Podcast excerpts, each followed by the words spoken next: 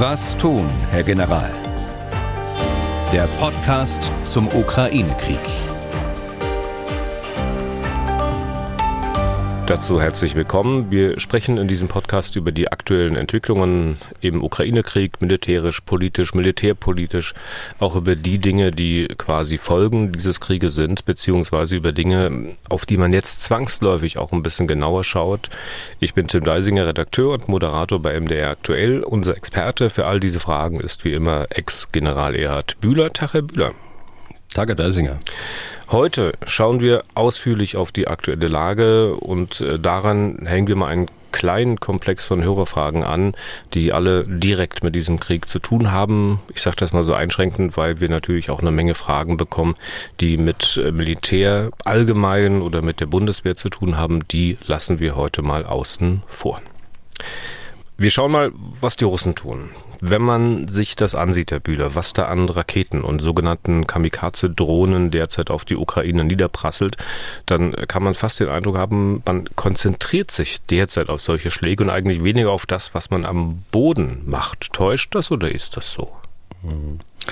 Ich glaube, das täuscht.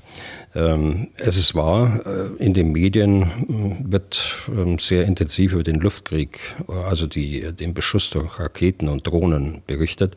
Tatsächlich findet aber der Krieg weiterhin auf mehreren Ebenen statt. Und äh, da will ich mal auf den, auf den Landkrieg nochmal aufmerksam machen. Da ist es tatsächlich so, dass wir äh, unter Unterstützung durch die Artillerie, aber auch durch äh, Luftunterstützung, durch Flugzeuge nach wie vor heftige Kampfhandlungen sehen im Norden, also in dem Raum Kremina, Svatove, äh, dann weiter südlich im äh, Bereich Donetsk, äh, Bakhmut und natürlich auch im Süden, rund um den Brückenkopf am Dnieper im Bereich Cherson. Also diese Landoperationen gehen weitgehend unbeobachtet weiter.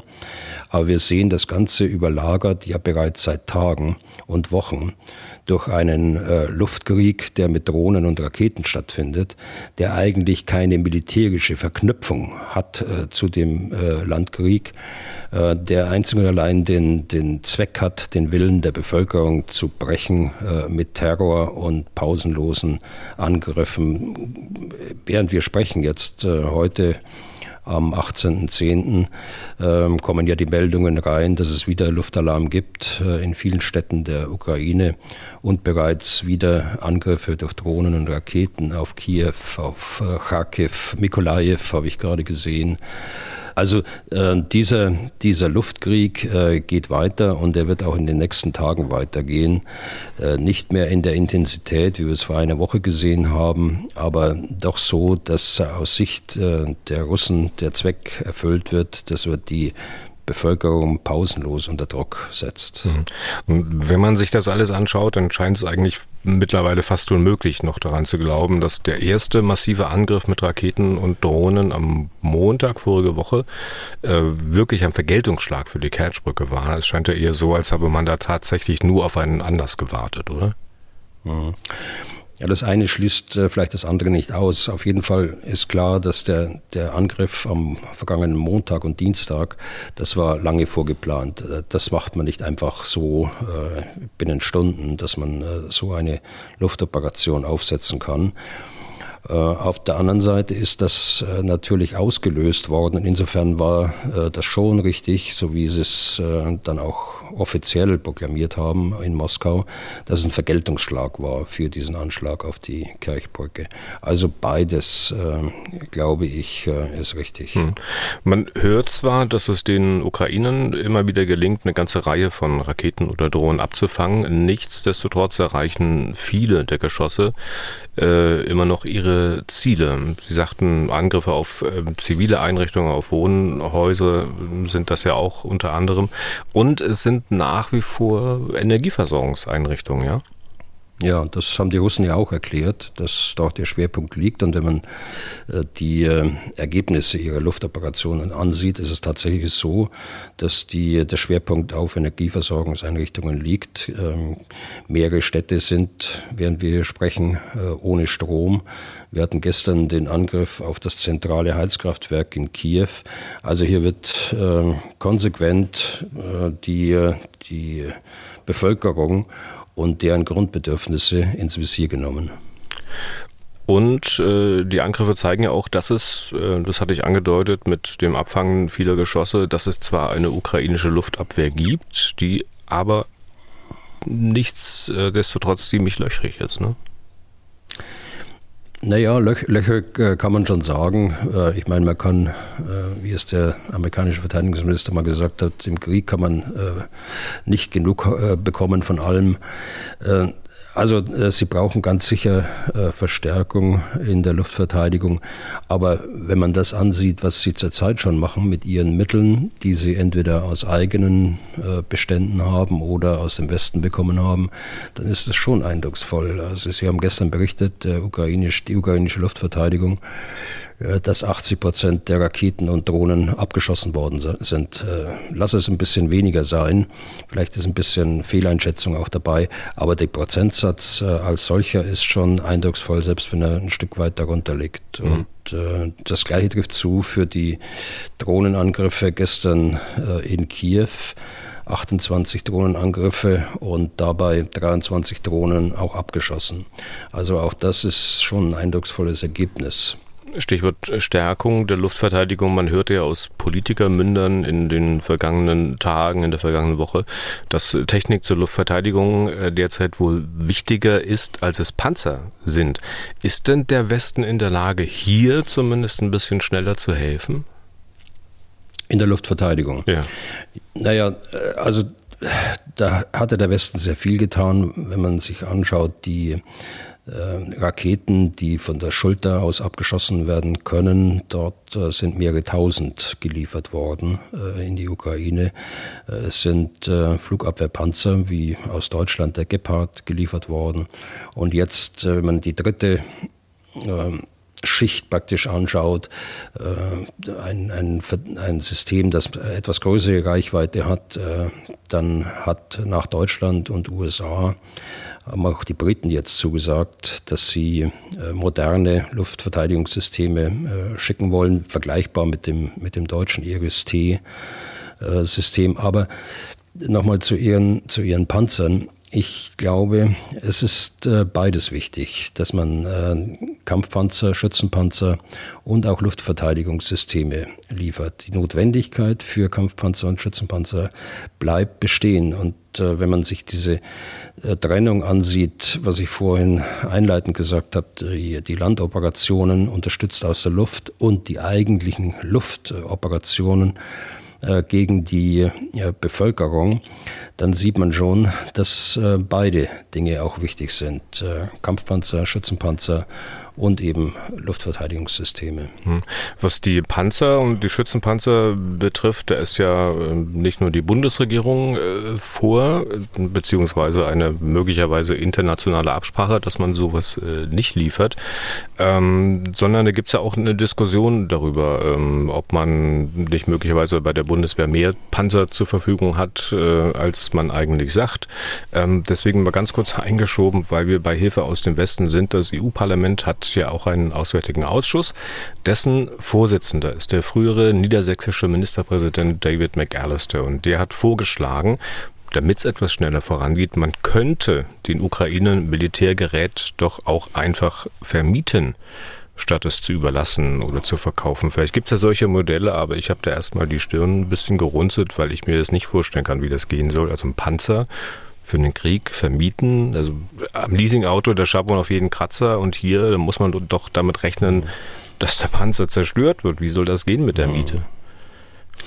Ja, letztlich ist es ein anderes Modell der Abgabe von eigenem Gerät. Denn das, was bei der Industrie steht, das kann man ja auch verkaufen. Äh, also es geht hier offensichtlich um eigenes Gerät der Streitkräfte, nicht nur der deutschen, sondern auch anderer Streitkräfte. Das Modell klingt ja ganz gut, weil es suggeriert, dass man es schnell wieder zurückbekommt, wenn man wenn man es tatsächlich selbst braucht. Und da bin ich sehr skeptisch.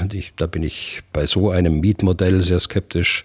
Da bin ich aber auch sehr skeptisch in der Beurteilung der Fähigkeit unserer Rüstungsindustrie, das schnell wieder zu ersetzen durch neues Gerät. Also ich würde allen raten, die sich an dieser Diskussion beteiligen, erstmal auf den Ratschlag der eigenen militärischen Führung, im Übrigen auch der Oberbefehlshaberin bei uns äh, zu hören. Wir sollten die eigene Verteidigungsfähigkeit nicht einschränken und dann natürlich auch das, äh, auf das zu hören, was der Verteidiger selbst sagt. Und äh, der Verteidiger selbst sagt, er braucht äh, eben diese Systeme, die Landsysteme, Kampfpanzer, Schützenpanzer, aber auch anderes Gerät und eben ähm, Gerät zur Luftverteidigung. Weil Sie sagten, das suggeriert, äh, dass man die Geräte, wenn man sie dann selber braucht, schnell zurückbekommt. Wie, wie soll denn das gehen? Also dann, man kann doch nicht zu einem Land, das sich im Krieg befindet, äh, gehen und sagen, also gebt uns mal die geliehenen Panzer bitte zurück, wir brauchen sie jetzt selbst. Ja, ja, das ist äh, genau der Punkt. Also die eigene Fähigkeit zur Verteidigung muss erhalten bleiben und das sollte eine Prämisse sein, äh, der wir folgen. Äh, ich will es nicht rote Linie nennen, aber das sollte ein Grundsatz sein. In Einzelfällen kann man von solchen Grundsätzen abweichen, aber nicht generell. Ähm, und diese, dieser Grundsatz sollte gelten, ähm, mit welcher Form der Abgabe auch immer sowas dann tatsächlich realisiert wird. Hm. Und selbst wenn man die Technik in Anführungszeichen Anführungszeichen nur vermietet, dann ja, damit würden die Lager am Westen ja auch trotzdem leerer. Ne? Also die ja, ja, so ist es. sind ja so dann nicht da. Ja. Das also nur mal als kleiner Einschub. Wir waren bei dem, was die Russen derzeit tun. Die Raketenangriffe helfen diese russischen Angriffe denn möglicherweise den russischen Truppen, die am Boden noch immer in teils sehr schwieriger Lage sind? Sind das Entlastungen für sie? Nein, also diese Luftoperationen, wie ich schon sagte, die zielen gegen die Zivilbevölkerung. Das würde also nur dann militärisch helfen, wenn man den Willen der Bevölkerung äh, brechen könnte. Aber das Gegenteil äh, ist ja im Augenblick der Fall. Also die, die ukrainische Bevölkerung wächst ja nach all dem, was ich so wahrnehme, durch Korrespondentenberichte und Meldungen und so weiter, wächst ja eher zusammen, als dass sie sich in irgendeiner Weise beeindrucken lässt. Hm. Und wenn wir mal genau schauen, äh, was die Russen da am Boden veranstalten, also wie ist die Lage für die nach wie vor festgefahren oder kommt man irgendwo voran oder muss man sich von irgendwoher eher zurückziehen? Ja, die, die Russen sind seit dem Beginn der Offensive der Ukraine aus operativer Sicht in der Verteidigung, äh, konsolidieren jetzt die Verteidigung, äh, wollen das halten, was sie bereits erobert haben.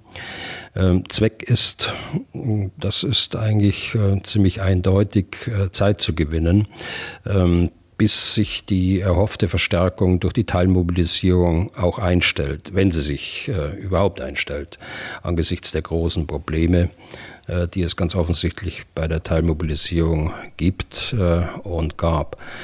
Also irgendwie über den Winter kommen, oder den Willen der Bevölkerung äh, brechen. Das äh, ist so die Zielsetzung äh, aus äh, operativer und, äh, und strategischer hm. Sicht. Aber wenn man jetzt auf die Frage nochmal kommt, genauer, wenn man so auf die taktische Ebene runtergeht, äh, also Gegenangriffe gibt es teilweise äh, im Norden, äh, lokale Gegenangriffe, Versuche, Gelände wieder zurückzuerobern, ähm, nicht erfolgreich. Und es gibt weiterhin das Anrennen gegen die ukrainische Verteidigung in der Mitte, also im Donbass, äh, Bereich Donetsk äh, und Bachmut.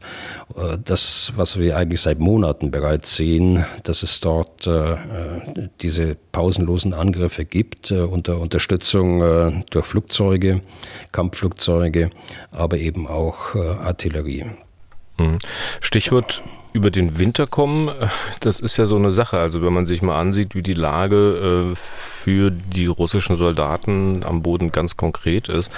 Gestern hat die Ukraine den Mitschnitt eines Telefonanrufs veröffentlicht, laut SBU, dem ukrainischen Geheimdienst, abgefangen von der Front.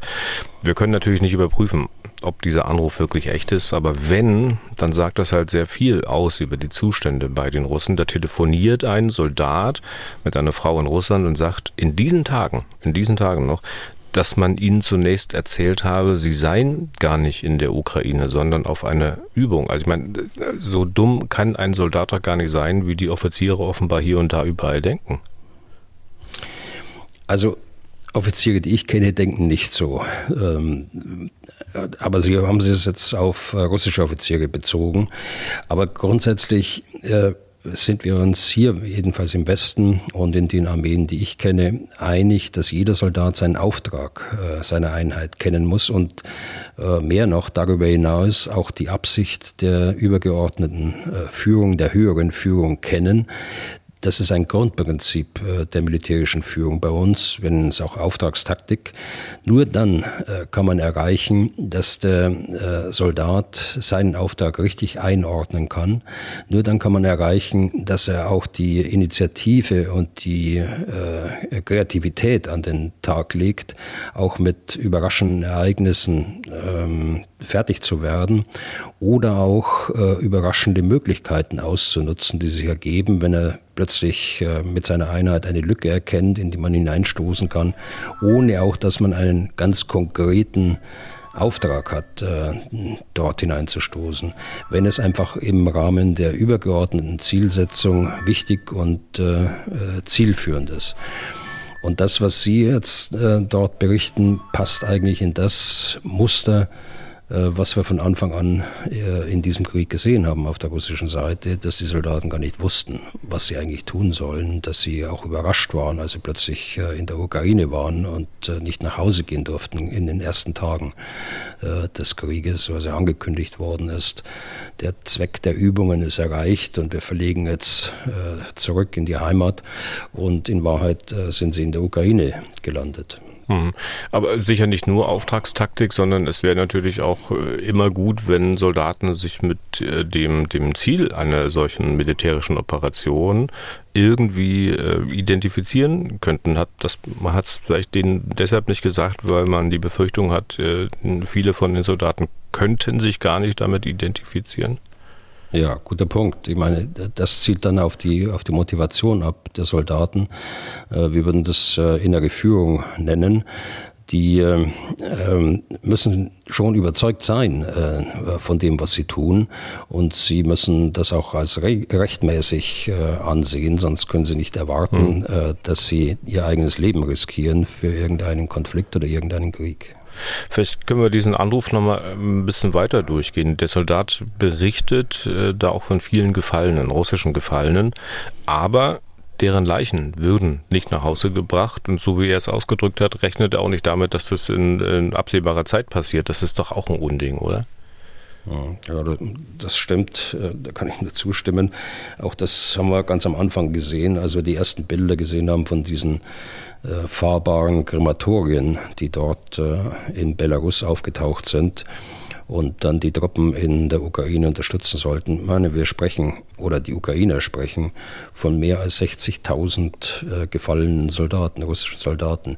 Lassen Sie es ein bisschen weniger sein. Andere Quellen sprechen von, von 40.000, aber immerhin ist das eine, ein riesen äh, Blutzoll sozusagen, äh, der dort äh, dem, der russischen Armee auferlegt wird. Hm. Und ähm, äh, natürlich sehen die anderen Soldaten, wie man mit ihren gefallenen Kameraden umgeht. Und natürlich äh, sehen das auch die Familien, die äh, in Russland plötzlich ihren Angehörigen vermissen. Und das ist in dem Sinne, was, was, was Sie gerade hochgebracht haben mit der Motivation, natürlich überhaupt nicht zielführend. Ja. Und Blutzoll, ähm, ja, man fragt sich nach wie vor, warum und hat einfach keine Antwort. Also zumindest äh, geht es mir und ich könnte mir vorstellen, dass das auch vielen anderen so geht. Ich lese mal äh, noch weiter vor, was der Soldat noch gesagt haben soll. Und zwar, dass es nichts zu essen gibt. Die Soldaten, die kein Geld haben, würden Getreidekeime vom Feld essen. Also ja, verwundern tut das auch nicht mehr, ne? Nein, das verwundert nicht. Es äh, reiht sich ja ein in eine Vielzahl von Meldungen. Das, was Sie jetzt ähm, bringen, ist ja nur eine. Aber es ist durchaus plausibel, dass es auch so stattgefunden hat, weil es eine Vielzahl von Berichten gibt, auch aus Russland äh, darüber, über diese mangelnde äh, Versorgung der Soldaten, die, und jetzt sind wir wieder beim Thema vorher, äh, die die Sanitätsversorgung mit einschließt. Also nicht, es geht nicht nur ums Essen, es geht äh, auch um die Sanitätsversorgung. Und äh, beides äh, scheint äh, in keiner Weise sichergestellt zu sein und äh, ist eben ein Zeichen für die, äh, wie äh, die russische Armeeführung äh, das Leben des Einzelnen, das Leben des einzelnen Soldaten einschätzt. Mhm. Und letzter Abschnitt in dem veröffentlichten Auszug aus dem Telefonat, da redet der Soldat davon, wie die Truppen aufgestellt sind. Und zwar in drei Linien. Ganz vorne Gefängnisinsassen, die man an die Front gebracht hat. Dahinter eine zweite Linie, zu der er gehört. Die, sagt er, die erschießen die aus der ersten Linie, wenn die abhauen wollen, und dahinter noch eine dritte Linie, die dann die aus der zweiten Linie erschießen, wenn die versuchen sollten zu fliehen. Also so kann man keinen Krieg gewinnen. Ne? Nein, so kann man auf keinen Fall. Das ist ja ähm, gegen, jede, gegen jedes Prinzip äh, von, von Menschenführung, von militärischer Führung. Äh, so, so kann man es nicht machen. Das ist richtig. Hm. Was in diesem öffentlichen Mitschnitt so nicht gesagt wurde, äh, aber nach dem, was wir in der letzten Folge über die Wagner Group und so weiter äh, nochmal erfahren haben, könnte ich mir gut vorstellen, dass es dann am Ende so aussieht, erste Linie, also die zwangsrekrutierten Gefangenen, nach dem Motto, die werden sich schon irgendwie wehren, wenn die Ukraine angreifen. Dahinter reguläre russische Armee und dahinter dann die Söldner beispielsweise von Wagner oder ähnliche. Ist das plausibel? Mhm. Das weiß ich nicht äh, genau. Es kann so sein. Auf jeden Fall, und das äh, hat ja auch mit Ihrer Frage dazu tun, gibt es äh, ganz sicher Spannungen zwischen den unterschiedlichen Soldatengruppierungen, äh, zwischen den alten Erfahrenen, die jetzt äh, seit mehreren Monaten dort eingesetzt werden, und den neuen, die entgegen der Versprechungen äh, auch der, der obersten Führung im Kreml nach wenigen Tagen an die Front geschickt werden, weitgehend ohne Ausbildung oder nur mit äh, Basiskenntnissen. Äh, dann gibt es ähm, ganz sicher, das wird ja deutlich auch in den, in den russischen Medien, große Verwerfungen zwischen der, der Wagner-Führung und äh, der militärischen Führung, die äh, massiv unter Beschuss sind äh, durch die Wagner-Führung, dann äh, kann man sich vorstellen, dass die unterschiedliche Bezahlung der Leute auch äh, der Einheit äh, der Verbände nicht förderlich sind. Also die Freiwilligen haben bekommen ja sehr viel Geld, äh, vergleichsweise 3.000, 3.500 Euro pro Monat. Und dann hat man die Dienstverpflichteten jetzt, äh, die Reservisten, äh, die nicht so gut gestellt sind und auch diejenigen, die äh, vorher sich äh, bereit erklärt haben, dort in diesem Krieg äh, mitzukämpfen, die werden nicht so gut bezahlt. Also dieses unterschiedliche Behandeln der, der einzelnen Gruppierungen äh, trägt zur Einheit sicher nicht bei.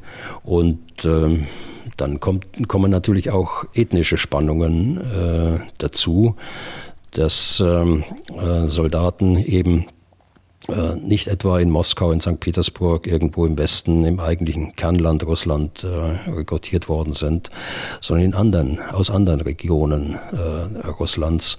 Und ähm, wir haben das am vergangenen Sonntag, äh, glaube ich, äh, gesehen mit diesem äh, Angriff ähm, dort, mit dieser Schießerei auf einem Truppenübungsplatz in Belgorod, bei dem muslimische Soldaten sich beschwert haben bei ihrem Kommandeur über die Kriegführung und über die Tatsache, dass überhaupt dieser Kritik, äh, Krieg geführt wird. Und er hat dann eben äh, geantwortet mit antimuslimischen Äußerungen, äh, Allah wäre ein, ein Feigling und so weiter.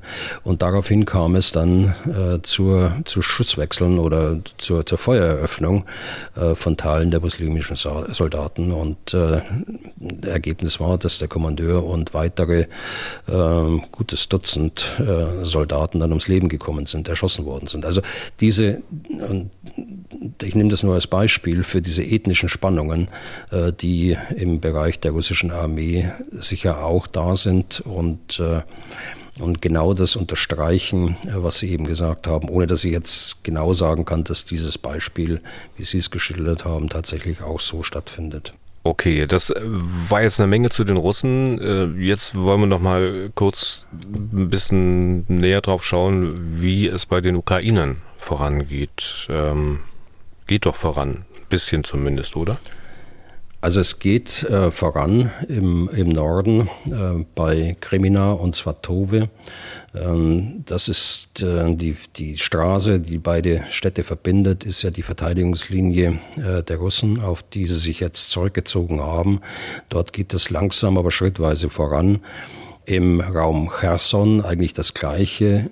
Es geht langsam aus äh, Nordosten den Dnieper entlang Richtung äh, Kherson, aber es ist nicht vergleichbar mit den äh, schnellen Vorstößen, die wir vor einiger Zeit äh, hier noch gesehen haben im Norden, wie auch im, im Bereich Kherson.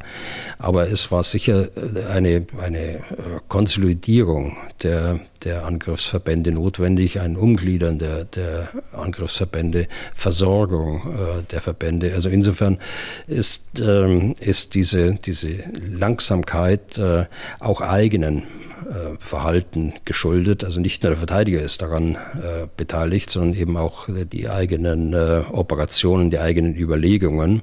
Und äh, hier muss man auch sagen, dass sie, dass sie in beiden Teilen offenbar recht ähm, recht sorgfältig vorgehen, dass sie versuchen, eine Lücke zu finden und wenn sie die Lücke haben, dann werden sie weiter vorstoßen, aber sie riskieren nichts, sie riskieren ihre eigenen Leute nicht in einem Anrennen, wie wir es beispielsweise in Bachmut äh, auch sehen. Von Seiten der Russen, Im, ne? ja.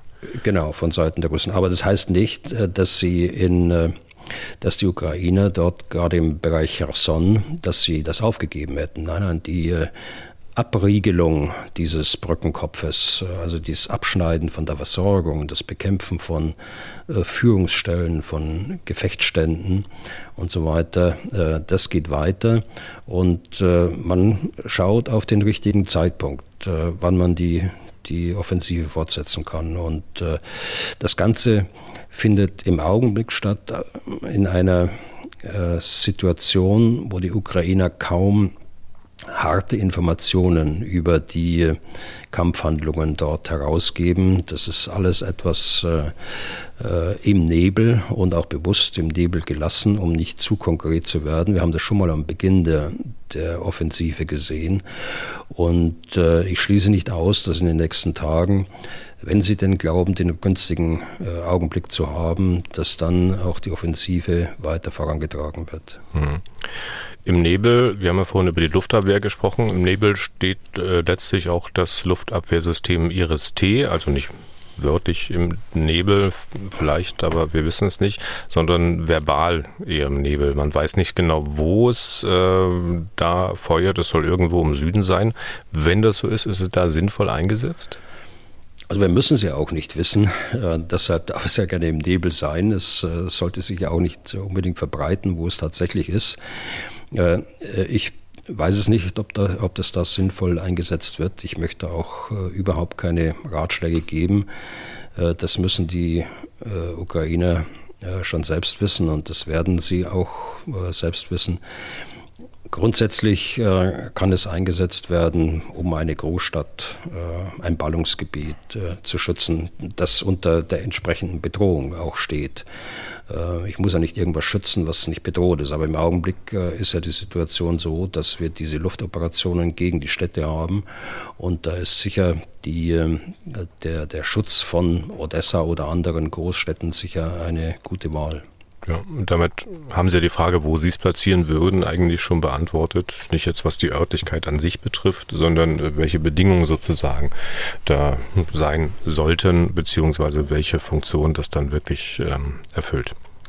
Ja, genau. Kommen wir mal zu dem kleinen Komplex mit Hörerfragen, die sich direkt auf den Krieg beziehen. Gibt jede Menge davon. Wir können halt immer nur auswählen. Alexander B. aus Neumünster hat geschrieben, ich zitiere, hat die Ukraine eigentlich genug Personal, um all die erbeuteten Kampfpanzer zu besetzen?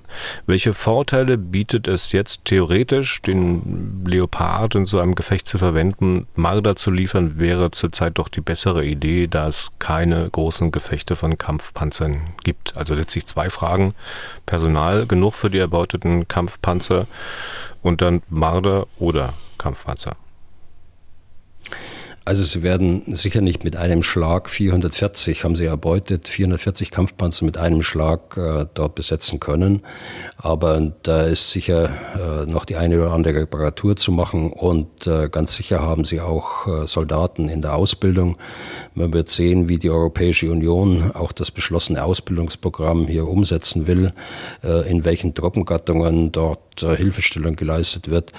Also äh, muss man mal sehen, wie sich diese Ausbildung äh, weiterentwickelt. Aber grundsätzlich denke ich schon, dass sie, dass die Ukrainer in der Lage sind, äh, wenn nicht kurzfristig, aber dann mittelfristig diese Panzer auch besetzen zu können. Und äh, die andere Frage, äh, nun äh, Leopard in den Hintergrund stellen und äh, Schützenpanzer Marder nach vorne, weil es keine große, großen Gefechte durch Kampfpanzer gibt. Ich glaube, man muss sehen, das Wesentliche, was ein Kampfpanzer bringen kann, ist eben seine hohe Beweglichkeit, äh, dabei seine hohe Feuerkraft und das Ganze unter Schutz. Also diese, diese äh, drei Aspekte sind hier wichtig und ähm, die Reduzierung nur auf den Kampfpanzer in der Diskussion die halte ich für falsch. Sie ist ebenso falsch äh, wie die, die Ablehnung im Übrigen äh, des Kampfpanzers, also beides. Wichtig ist das System, wie der Kampfpanzer eingesetzt wird oder wie andere Waffensysteme im System eingesetzt werden, im System der Aufklärung, der Artillerie, der Kampfpanzer, also der Panzertruppe, der Panzergrenadiere, der Infanterie, Versorgung nicht vergessen, Sanitätsversorgung auch nicht vergessen. Also dieses Gesamtsystem, äh, das muss funktionieren und das muss äh, so zusammengesetzt werden, dass der jeweilige Auftrag in einem bestimmten Geländeabschnitt dann auch äh, ausgeführt werden kann. Und ähm, wenn die ukrainische Militärführung sagt, wir brauchen dazu das und das Waffensystem, da habe ich auch das Vertrauen darauf, dass das äh, auch stimmt. Das wird auch stimmen.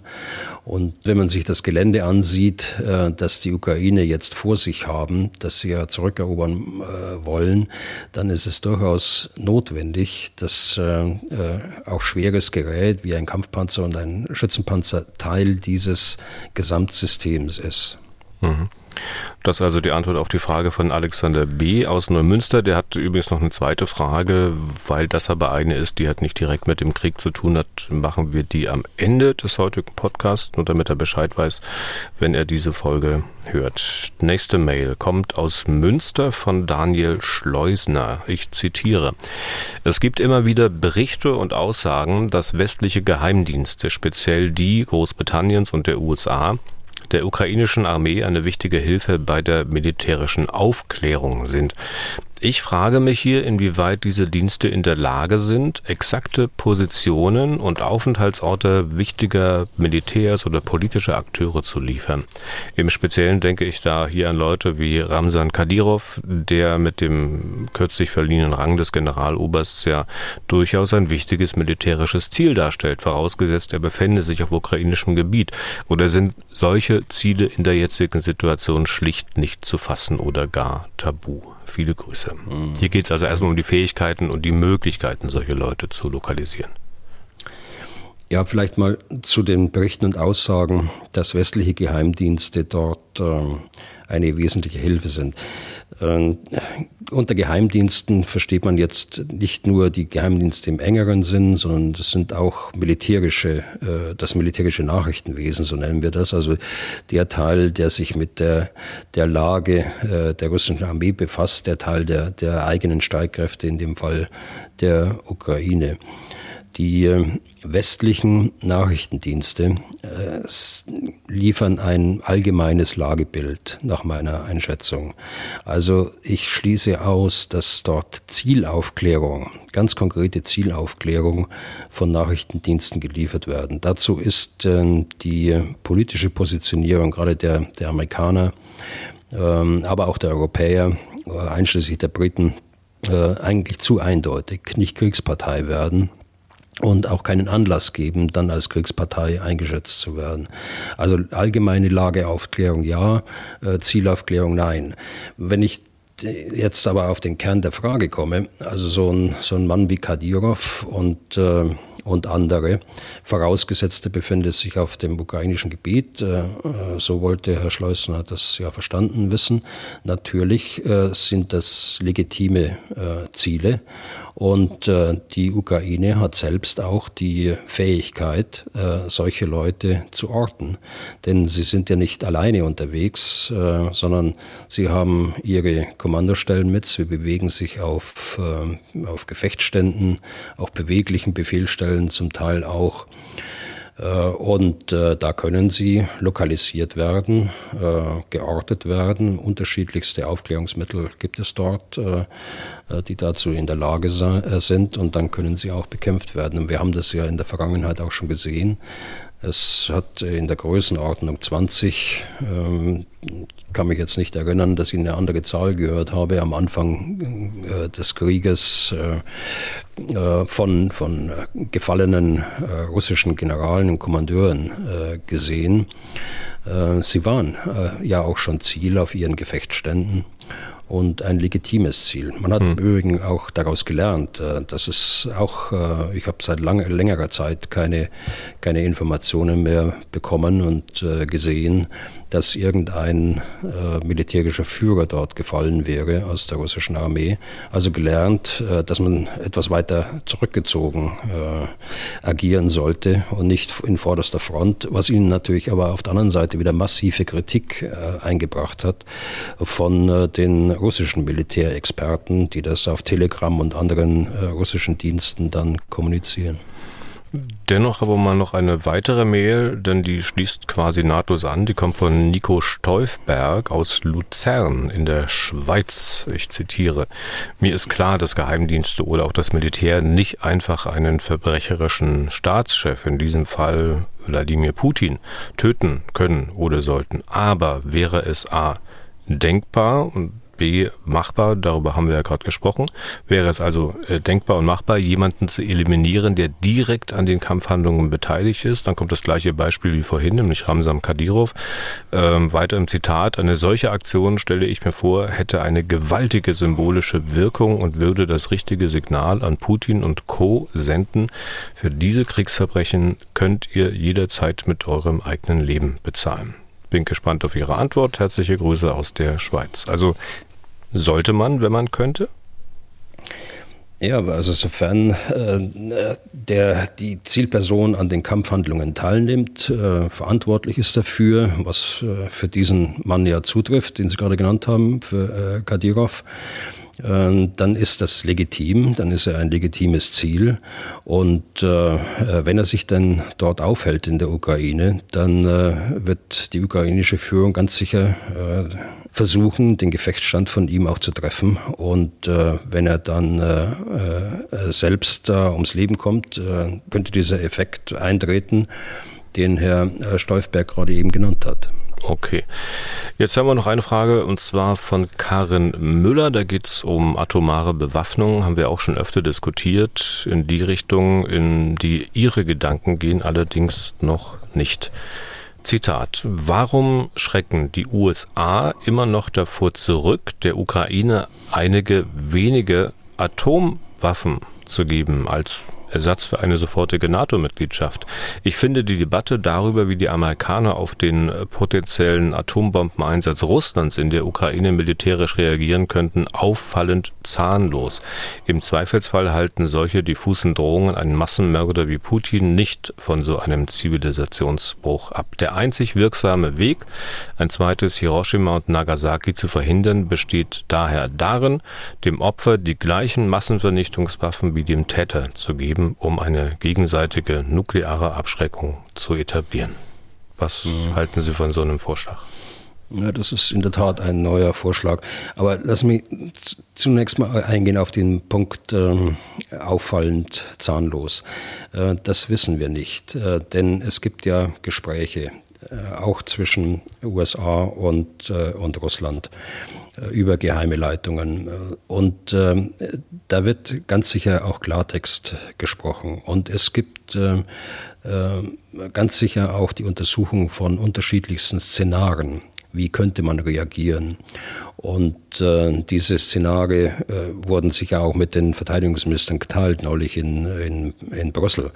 Äh, die sind aber nicht in der öffentlichen Diskussion. Deshalb ähm, das, was hier öffentlich auch gesprochen wird, äh, das würde ich jetzt nicht für, äh, für das komplette Bild nehmen, äh, sondern man hat sicher äh, diese Optionen genauer untersucht. Äh, Nochmal zu zahnlos. Ich halte nichts von, von irgendwelchen Drohungen, die dann letztlich keine Substanz haben. Und da habe ich, da war ich schon überrascht, als der Außenbeauftragte der Europäischen Union, Herr Borrell, neulich gesagt hat, es wird zwar keine, keine nukleare Reaktion geben des Westens, aber äh, wir werden die russische Armee vernichten. Also äh, da fragt man sich, wo hat er die Legitimation her und was bringt eine solche, äh, eine solche Drohung? Äh, die hat äh, aus meiner Sicht keine Substanz und äh, ist eher schädlich. Also ich will damit nur sagen, ja, äh, Abschreckung, aber es muss in einer richtigen Form und es muss auch dann Substanz haben und das ist häufig besser in, wenn man das direkt macht auf geheimen Leitungen und auf geheimen Drähten, als wenn man das in aller Öffentlichkeit äh, macht und da eigentlich nur Fragen offen bleiben. Äh, der zweite Punkt ist äh, äh, die Weitergabe von, von Nuklearwaffen der, der Amerikaner an die Ukraine. Das wird niemals stattfinden.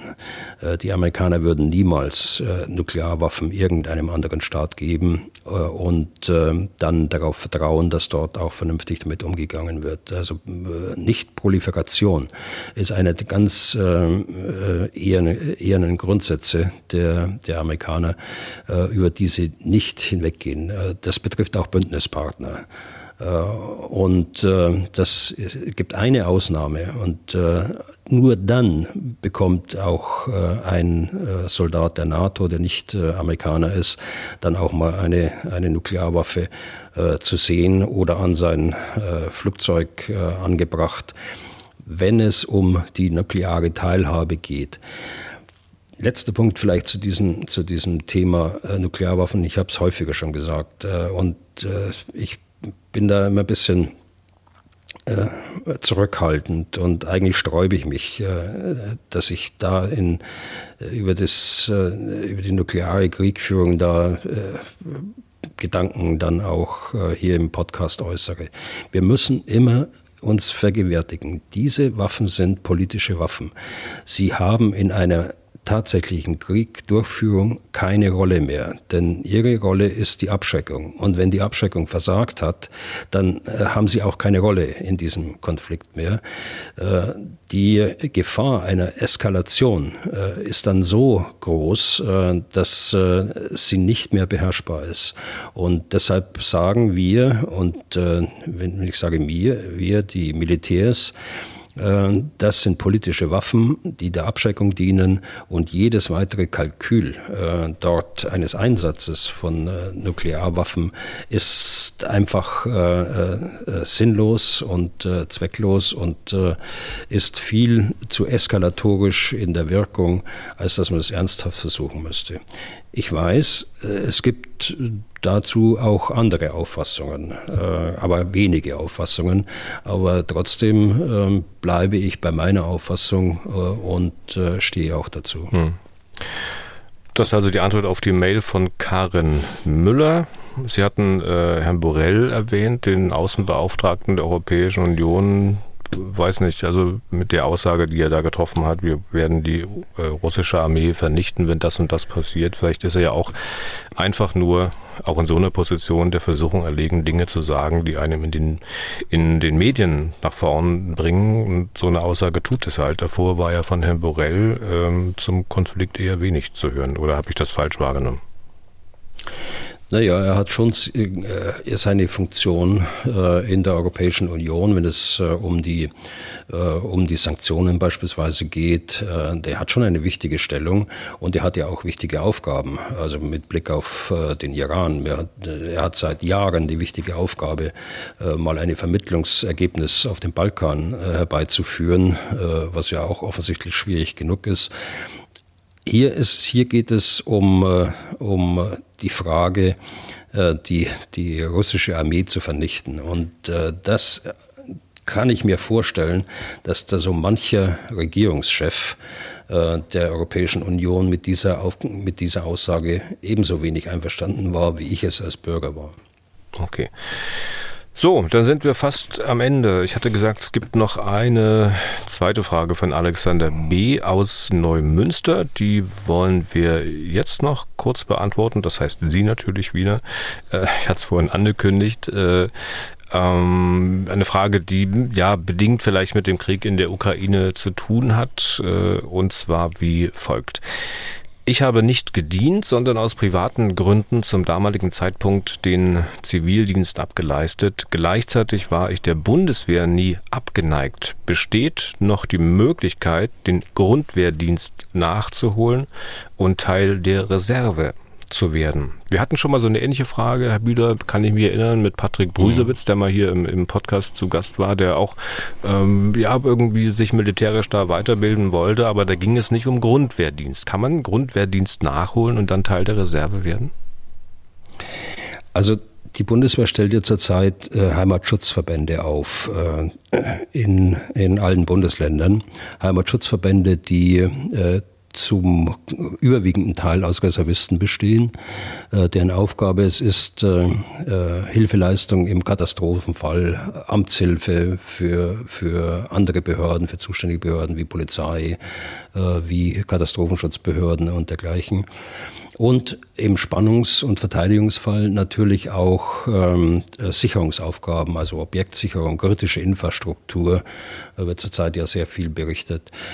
Und ähm, da kann man tatsächlich äh, sich als Reservist äh, dort bewerben. Und ich äh, würde unserem Hörer dort empfehlen, entweder, er kommt aus Schleswig-Holstein, habe ich das richtig gehört? Mhm. Ja, also entweder über das Landeskommando Schleswig-Holstein in Kiel ähm, zu gehen, um sich dort beraten zu lassen, oder über den Reservistenverband. Äh, da finden Sie die entsprechenden Kontaktdaten auch im Internet und das äh, gilt natürlich für die anderen Bundesländer auch. Ich hatte Schleswig-Holstein genannt, weil äh, unser Hörer eben aus Schleswig-Holstein kommt. Das muss ich aber nachfragen. Sie sagten, da kann man sich als Reservist bewerben. Nun ist er aber kein Reservist. Na? Und wie gesagt, die Frage war nach dem Grundwehrdienst, ob man den so einfach nachholen kann. Also nicht den Grundwehrdienst ähm, äh, über die die äh, zwölf Monate hinweg, die es früher gegeben hat, mhm. oder 15 Monate, äh, das natürlich nicht. Aber man kann eine Grundausbildung bekommen, äh, die äh, weiß ich jetzt nicht, wie viel, wie viel Wochen das ist, äh, ob das, das ist auch nicht alles an, an einem Stück, sondern das macht man äh, etappenweise. Äh, das ist durchaus möglich und dann ist es auch möglich, einen Reservistenstatus zu bekommen. Okay. Damit äh, sind wir eigentlich durch für heute. Ich will nur ganz kurz noch eine aktuelle Meldung einführen. Wir sind zwar keine Nachrichtensendung, aber derzeit ist es kurz vor zwölf, äh, der wir aufzeichnen, äh, kommt eine Meldung, dass der ukrainische Präsident Zelensky äh, ja quasi ein bisschen Bilanz gezogen hat, diese ganzen Raketenangriffe der Russen auf die Ukraine und sagt, dass binnen einer Woche 30 Prozent aller Elektrizitätswerke in der Ukraine zerstört worden sind. Das wollte ich am Ende nur noch ähm, gesagt haben, damit man, weil wir am Anfang darüber gesprochen haben, 30 Prozent zerstört. Ähm, ja, das können nicht alles militärische Ziele sein, Herr Bühler, oder? Nein, ganz sicher nicht. Okay. Damit sind wir durch für heute. Die Mailadresse für Ihre Fragen an Ex-General Bühler ist general.mdraktuell.de. Falls Sie telefonisch Fragen loswerden wollen, dann müssen Sie die folgende Nummer wählen: 0800 637 3737. Was tun, Herr General? Gibt es auf mdr.de in der ARD Audiothek bei Spotify, Apple, Google, YouTube, Amazon und überall da, wo es sonst noch Podcasts gibt. Nächste Folge ist geplant für Freitag in dieser Woche, Herr Bühler. Bis dahin und vielen Dank für heute. Ja, gerne geschehen, Herr Deisinger. Bis Freitag. Was tun, Herr General? Der Podcast zum Ukraine-Krieg.